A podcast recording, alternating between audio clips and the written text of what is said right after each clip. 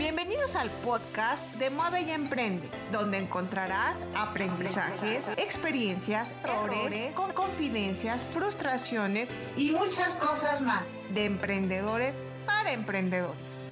We have found our way. It's a brand new day. And we'll be making history. ¿Qué tal, querida audiencia? Los saluda Alma Campos aquí en Mueve y Emprende, el podcast de Ciudad HR, donde queremos traer y te traemos líderes positivos de acción, que es gente como tú y como yo, que todos los días están trabajando para crear sus carreras. Pero hoy nos pueden contar sus historias de cómo ha sido su carrera y cómo han empezado para llegar a donde están y poder aprender a través de su experiencia. Y el día de hoy tenemos con nosotros a un invitado. Oigan, y déjenme decirles, como yo vengo de industria farmacéutica, la verdad es que me gusta siempre poder platicar con gente que viene de esta industria, de muchas más, pero claro, pues hay que tener aquí también nuestros propios gustos. Y tenemos con nosotros, aquí con, con nosotros, a Fernando, Fernando Cruz, que es el country president, el director general y cabeza de todo el tema de comunicación y corporate affairs en Novartis, México. Fernando, qué gusto poderte saludar y tenerte aquí con nosotros en nuestro podcast. Fernando, ¿cómo estás? Muy bien, Alma, eh, muy contento y agradecido contigo por, por la invitación y por poder llegar a toda tu audiencia. Encantado de estar acá. Muchas gracias, Fernando. Oye, y nos da mucho gusto porque, claro, hoy, ¿no? Después de muchos años, leemos tu, tu, tu, puesto, tu responsabilidad, y es muy fácil, yo lo digo en menos de un minuto tu puesto, pero tienes toda una experiencia que has ido construyendo y has ido creciendo día a día, y hoy estás como presidente y cabeza de una gran empresa.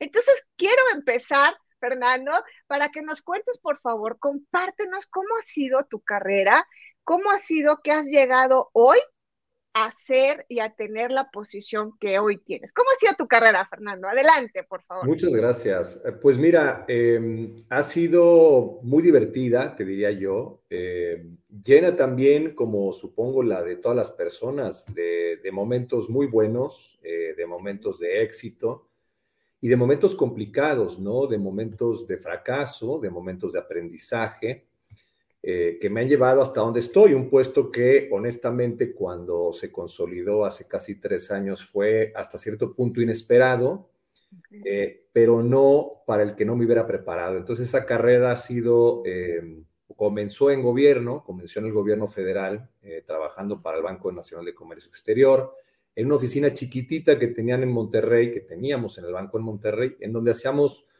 eh, análisis industrial para vincular empresas mexicanas con empresas europeas, tratando de, eh, de, fortalecer lo que en su momento era el Tratado de Libre Comercio.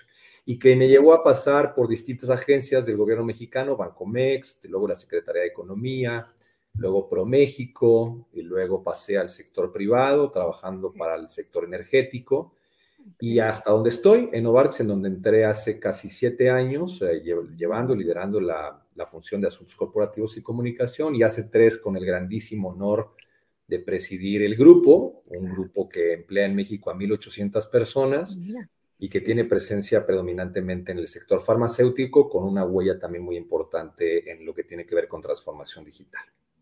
Ah, mira, oye, pues ha sido toda una carrera que hoy se ve reflejado en, en, en la responsabilidad que tienes eh, enfrente de esta gran empresa y con tantos colaboradores a cargo también. Oye, Fernando, a ver, cuéntanos, porque tú eh, siendo esta cabeza y siendo este, este ejecutivo, este, este profesionista con estas responsabilidades, ¿quién te ha inspirado a través de tu carrera? ¿Quién te ha marcado o quién te ha motivado?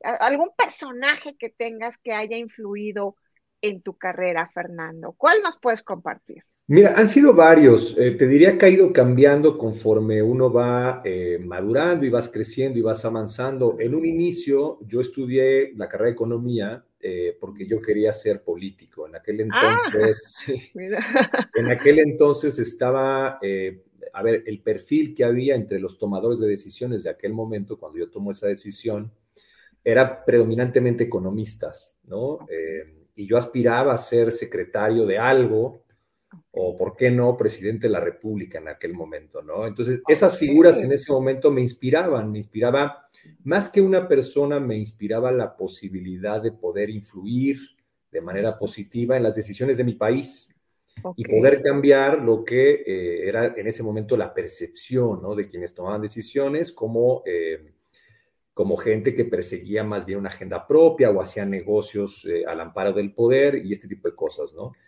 Y en un inicio eso es lo que me inspiró primero a estudiar lo que estudié y luego entrar al gobierno federal en, México.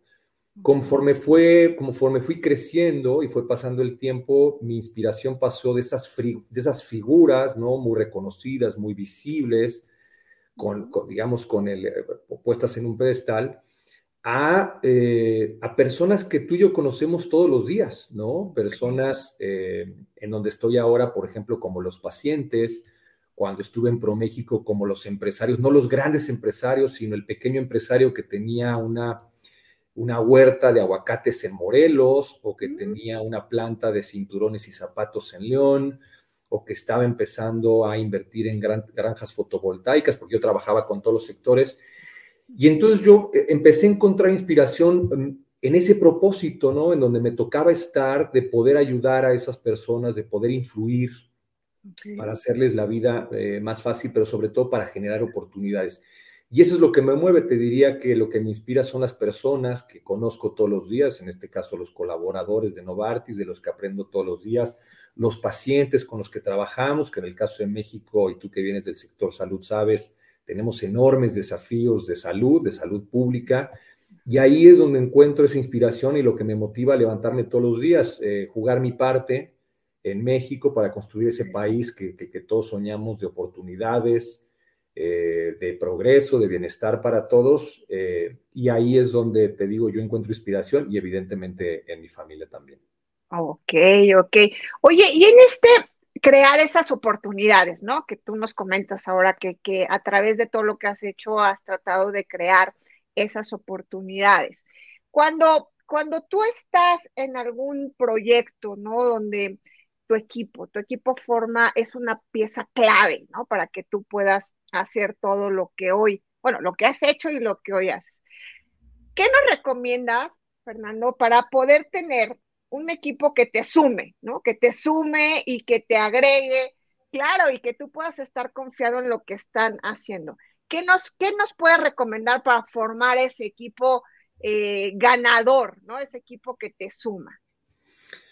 Bueno, pues algunas cosas que son algo que yo eh, empleo todos los días. Eh, lo primero que, yo diría es el reconocimiento de que no lo sabemos todo ni tenemos todas las respuestas. Antes el líder era esta figura al que el equipo o la organización volteaba a ver en busca de respuestas, ¿no? Y la verdad de las cosas es que nadie lo sabemos todos y menos ahora en la era de la información, de transformación digital, con la cantidad de, información y de datos a los que estamos expuestos, necesitamos la suma de muchos talentos, de muchas cabezas diversas en su pensamiento y en su enfoque para crear equipos potentes, ¿no? Entonces, primero, el reconocimiento, la humildad de que no lo sabemos todo. Luego, lo segundo te diría también eh, abrazar la diversidad. Yo creo que lo que nos hace, lo que nos hace diferentes nos hace más fuertes y no nos separa. Entonces, entender que vivimos en un entorno, pues tal vez el más diverso de la historia, como, les, como te decía, en pensamiento, en preferencias eh, y un largo etcétera. Y me parece que la incorporación de, gente de distintos eh, talentos, de distintos este, backgrounds, eh, hace equipos muy fuertes. Evidentemente, lo tercero te diría sería la construcción de una visión, de un objetivo claro, eh, que el equipo reconozca, sobre todo que el equipo comparta. Y finalmente te diría, tiene que haber también un elemento eh, que todos identifiquen eh, en donde van a poder ganar. Es decir, ¿qué hay en la persecución de esa visión para mí? Evidentemente para el equipo, para mí, porque eso es lo que inspira a la gente, ¿no? ¿Cuáles son los incentivos que yo como miembro de un equipo tengo para acompañar la visión de un líder. Tal vez una visión que ha sido construida por todos, pero al final del día es la visión del líder, ¿no? Cuando tú conjugas eso junto con algunas otras cosas como sentido común, como cercanía con la gente, como empatía, como eh, la capacidad también para navegar la ambigüedad y sentirte cómodo a veces con la falta de respuestas, es lo que en mi experiencia hace equipos muy poderosos, muy potentes, que logran grandes cosas. Ok, ok. Oye, y en esta navegación de ambigüedad que nos estás comentando, ¿no? Que a veces no salen bien las cosas. A ver, eh, hay momentos que los profesionistas o emprendedores o gente que, que forma parte de un equipo, pues no salen las cosas como quieren, ¿no? Como nos estás comentando. Y es a veces frustrante el que no salgan las cosas y nos dan ganas de tirar la toalla, ¿no? De decir, ya, ya no puedo, avancé mucho, pero ya estoy cansado, ya no puedo. ¿Tú qué le puedes recomendar a todos ellos eh, para poder ir sobre esta ambigüedad, sobre este, este, estos obstáculos que se presentan, Fernando? Mira, lo que te voy a decir, a veces es más fácil decirlo que, que hacerlo, pero la ambigüedad para mí, o lo que tú acabas de decir, tiene que ver con dos cosas, ambigüedad y resiliencia. La ambigüedad, primero, tiene que ver con el reconocimiento de que no tienes todas las respuestas. Frente a un problema, por lo menos en mi caso, eh, no es poco común estar en esa etapa, digamos, de enfoque del problema y pues, no tener claro cómo lo vas a resolver pero es confiar en tu capacidad y en la del equipo. Si algo he aprendido yo en la vida, que me he tenido que reinventar varias veces, es que volteando hacia atrás o viendo las cosas en, retrospectiva, hubo muchas situaciones en mi vida que no sabía en un inicio cómo iba a resolver. Pero con confianza y con el, el acompañamiento de mucha gente, el resultado fue muy positivo. Entonces, ahí hay una lección, lo que te digo de la ambigüedad, es digamos, ese colectivo, esa suma de cabezas, esa suma de voluntades, lo que al final del día te va llevando a resolver una cosa a la vez, que a su vez se transforma en la resolución de, grandes problemas o pequeños problemas, los que todos vamos encontrando en la vida, ¿no? Y es ese sentirte cómodo con ese proceso de descubrimiento, de toma de decisiones, de aprendizaje y error, porque también te equivocas, lo que te permite sentirte cómodo en la ambigüedad.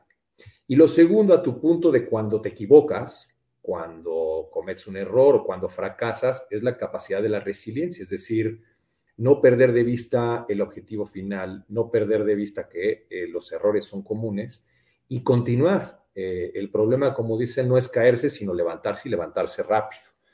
Entonces, es, es, esa confianza en la capacidad de uno de levantarse eh, para continuar lo que para mí distingue a las grandes personas y a los líderes de los que de pronto pierden el interés, pierden foco y por lo tanto cambian de puesto, cambian de trabajo, cambian de proyecto.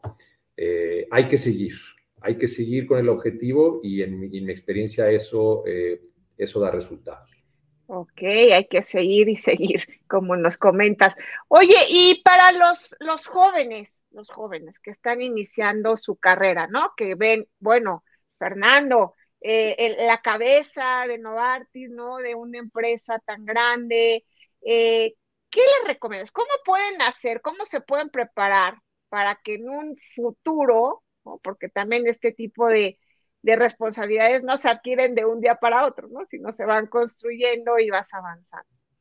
¿Qué le recomiendas a los jóvenes que tienen esas esas ilusiones y esas metas de llegar a ser un día y tener un puesto como el tuyo, Fernando?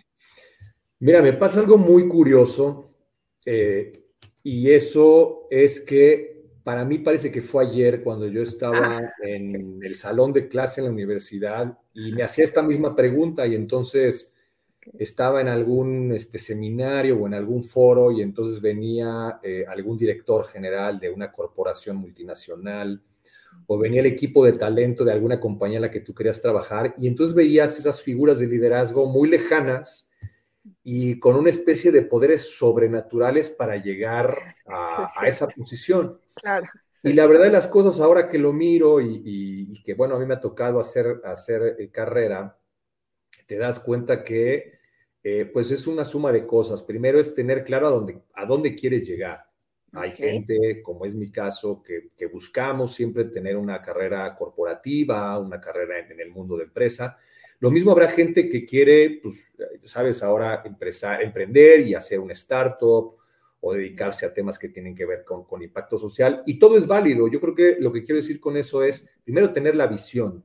¿Qué es lo que tú quieres hacer? Yo siempre tuve claro que quería tener posiciones de responsabilidad, esas donde, como yo te decía, pudieras influir y transformar tu entorno de, de una manera positiva. Y lo segundo, pues es nunca quitar el dedo del renglón. Eh, la gente tendemos, me incluyo, ahora que tú hablabas de, de la posición que ahora tengo el, el, el honor de tener, eh, a ver, digamos, esta, esta última parte de la historia, ¿no? Esta donde a lo mejor todo luce bien y todo es éxito, lo conecto con lo que ahora veíamos en la Fórmula 1, la victoria de Checo Pérez, ¿no? Ah, sí. parece que a veces perdemos de vista y perdemos perspectiva que hay una historia detrás en donde ha habido momentos amargos, donde ha habido situaciones difíciles. A mí yo te decía más temprano, me ha tocado reinventarme más de una vez, más de una vez en donde me quedé sin trabajo, más de una vez en donde me salieron no mal, muy malas cosas, más de una vez en donde de pronto también la situación económica se complicaba. Eh, y, y, y, entonces eso se pierde de vista. Entonces lo que yo diría es, eh, todos los problemas tienen solución, se pueden ir resolviendo. Lo más importante es no perder la confianza en uno mismo, la capacidad de reinventarse, más en este mundo que estamos viendo ahora que está avanzando a pasos agigantados, donde los procesos de descubrimientos y de innovación se han visto dramáticamente reducidos y van a seguirlo haciendo. Entonces esa capacidad de reinventarse, de seguir adelante para mí es fundamental. Visión, entonces, visualizarlo, creer en ti mismo y perseguir ese sueño. Ok, ok. Oye, Fernando, te escucho y tienes un, un sentido humano desarrollado al decir, oye, a ver, atrás de mí hay errores, hay, hay muchas veces que hasta comentas que te quedaste sin trabajo, muchas cosas que como nos compartes a veces se nos olvida, ¿no? Todo, toda esa historia que hay detrás. A ver, tomando tu experiencia, a mis colegas de recursos humanos, que hoy somos una pieza importante en las organizaciones, ¿cómo, cómo pueden hacer para desarrollar ese sentido humano que hoy nos estás compartiendo en, en sus en sus jefes, en sus líderes. ¿Qué le recomiendas a las áreas de recursos humanos para tener ese olfato humano, ese sentido humano que tú tienes, Fernando? Pues mira, eso, eso que tú te refieres como sentido humano y que yo también agregaría empatía, compasión, es, es una especie de sentido común. Tú hablabas de qué, qué me inspiraba a mí y déjame voltearla un poco, ¿qué no me inspiraba en esas etapas tempranas de mi carrera? ¿no? Cuando tú eres, cuando tú estás chavo y, y, sales de la universidad y empiezas a mandar tus currículums o empiezas a participar en unas ferias de, de empleo, mi experiencia eh, predominantemente fue que me ignoraban. Entonces no había, era un momento diferente, te estoy hablando hace más de 20 años, ¿no? Entonces no había correos de respuesta o participabas en un proceso y te quedabas a medias y no había retroalimentación. Eso, hay que decirlo, ha ido cambiando. Creo que se, se, se enfoca la función de, de, recursos humanos con más empatía. Pero yo creo que hay mucho que hacer todavía justamente en esta humanidad, ¿no? A mí no me inspiraba eso y no me inspiraban estos líderes que eran, como yo te decía, prácticamente intocables, ¿no? Y que tú veías en posiciones altísimas, que de ninguna manera te iban a contestar un correo o te iban a dar una cita. Y, trato de remitirme a esa época de mi vida actualmente. Yo recibo eh, eh, cualquier cantidad de mensajes todos los días a través de mi LinkedIn, a través de correo electrónico, de gente que está buscando empleo, de gente que está buscando vender algo que hacen en su empresa. No puedo responderlos todos, pero sí respondo muchos. Y no porque tenga una posición para ofrecer, pero porque sé que una línea para esa persona que está buscando trabajo, eh, no una línea ofreciéndole trabajo, pero diciéndole, recibí tu correo, lo he canalizado. En ese momento para él puede ser la diferencia en su decir, sí contestan, hay esperanza, hay posibilidad. Y creo que en momentos como el que ahora estamos viviendo, después de la pandemia, que nos ha golpeado tanto, que nos hemos desconectado tanto como personas, eh, poder tender ese sentido, como tú le llamas, e, e, ese sentido humano, ponerle cara de pronto atrás de la imagen y que alguien sienta que le importas, para mí es fundamental y yo trato de replicarlo todos los días en la empresa, este, trato de estar, de ser cercano, desde saludar por las mañanas, lo que la gente pues, tradicionalmente no hace, hasta, bueno, todo lo demás que te acabo de escribir. Entonces yo creo que si le podemos imprimir un poquito de empatía y de compasión a lo que hacemos todos los días, cambiamos la vida de las personas. Oye, esto de empatía, híjole, escucharlo de líderes como tú, de verdad, con este sentido humano, es sumamente reconfortante y ver que todavía hay líderes como tú empujando y bajándolo a sus equipos. Fernando, te agradecemos muchísimo el tiempo que nos has dedicado muchas enseñanzas, muchas cosas que hacer y seguramente, bueno, y que te queremos ver más seguido por acá porque tienes mucho que compartir con la audiencia a través de todo lo que has hecho y estaremos muy pendientes de todo lo que te falta por hacer porque sabemos que es mucho. Fernando, muchísimas gracias, te agradecemos mucho. Al contrario, Alma, a ti por nuevamente por el espacio, la posibilidad de compartir contigo y con toda tu audiencia. Y yo más que feliz de poder estar acá y de hablar de otros tantos temas que, sé que están ahí pendientes en la agenda y que son del interés de la gente. Así que nuevamente gracias y hasta pronto. Gracias, Fernando. Muchas felicidades por toda tu carrera. Gracias. Y a ustedes, querida audiencia, recuerden, ya escucharon, si se puede. Sigamos adelante y sigamos construyendo. Que moviendo tus habilidades y moviendo tus virtudes, lograrás lo que te proponga. Y recuerda, mueve y emprende.